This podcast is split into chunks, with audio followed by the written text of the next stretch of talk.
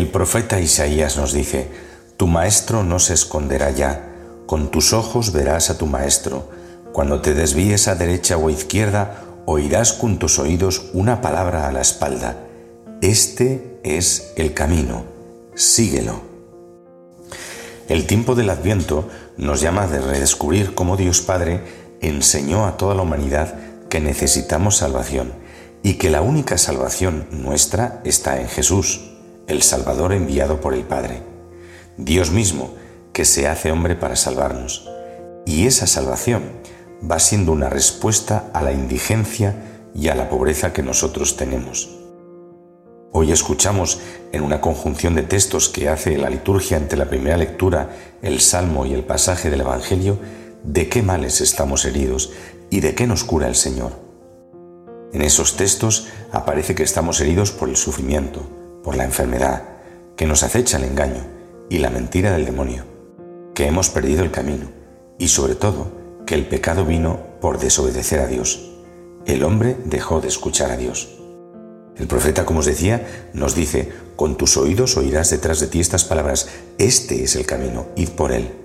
Es decir, el Señor va a venir a vuestro encuentro y va a hablaros para que nosotros le obedezcamos y como buen pastor nos va a indicar cuál es el camino de la verdad y del bien, el camino que nos lleva a Dios, el camino que nos lleva a la plenitud y al lugar que nuestro corazón desea.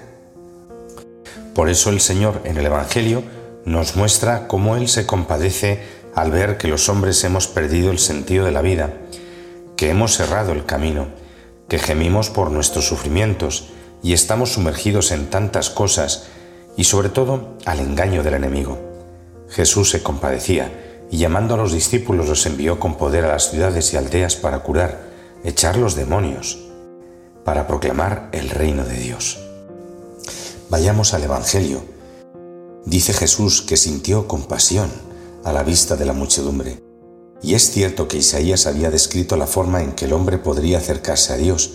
Había dicho que podríamos verlo y escucharlo, pero no había llegado a explicar las cosas desde el punto de vista de Dios mismo pues entonces habría escrito no solo aquel día verás a tu maestro, sino aquel día el corazón de tu maestro se conmoverá por ti.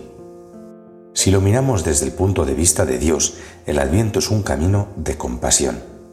En palabras de San Bernardo, citadas por Benedicto XVI en su encíclica Spe Salvi, dice, Dios no puede padecer, pero puede compadecer. Y quien se conmueve, se mueve se acerca a donde lo lleva el amor. Cada uno de nosotros necesita profundizar en el mensaje de la misericordia, porque aquellas áreas de nuestra vida que no entregamos a la misericordia de Dios seguramente son las áreas donde nosotros nos creemos buenos, nos creemos fuertes, nos creemos sabios, y esas seguramente son las áreas donde no dejamos que Dios reine. Cuando hablamos de una experiencia profunda de la misericordia estamos diciendo que necesitamos reencontrar toda nuestra vida, y reencontrarla toda ella en el corazón de Cristo. De modo que aquello que está bien en nosotros, por misericordia está bien. Aquello que está dañado en nosotros, por misericordia, habrá de ser restaurado en el Señor.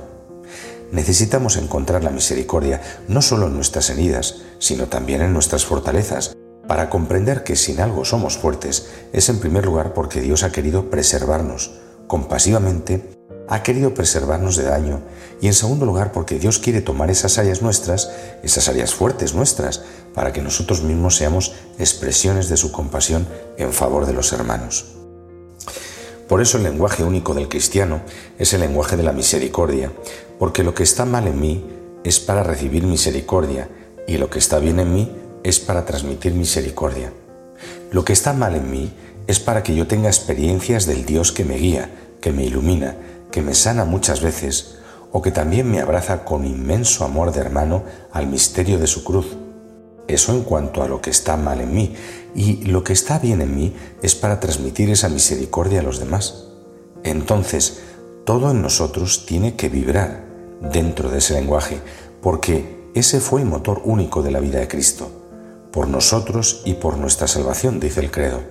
Si Cristo está en nuestra tierra, si Cristo se ha entregado con tanto fervor, con tanta generosidad a la predicación, a la oración, si ha realizado exorcismos, si ha liberado, si ha sanado, si ha realizado milagros, solo hay una explicación, solo hay una clave, y esa clave, que es la clave de Cristo, es también la clave del cristiano. Lo que habéis recibido gratis, dadlo gratis, concluye hoy el Evangelio. Igual que Dios hace camino hacia nosotros, hacia nuestra miseria, también nuestro camino de adviento tiene que pasar por el roce con los problemas y miserias de nuestros hermanos. No podemos estar lejos de ellos o amarlos a distancia. El adviento es camino hacia su pobreza, a vendar sus heridas y a sanar la llaga de sus golpes. El Dios conmovido nos enseña a conmovernos, a ponernos en marcha para aliviar dolores y así hacernos como Jesús, ruta nueva y viva para los hermanos. Señor, te pedimos que nos ayudes a descubrir la inmensa necesidad que tenemos de ti. Ayúdanos, Señor, a comprender que tú eres el único que nos puede salvar. Enséñanos, Señor, a llevar nuestros sufrimientos, a liberarnos de todo influjo del enemigo y sobre todo, Señor, que te acojamos como buen pastor y que escuchemos tu voz y la sigamos con fidelidad. Feliz día para todos. Amén.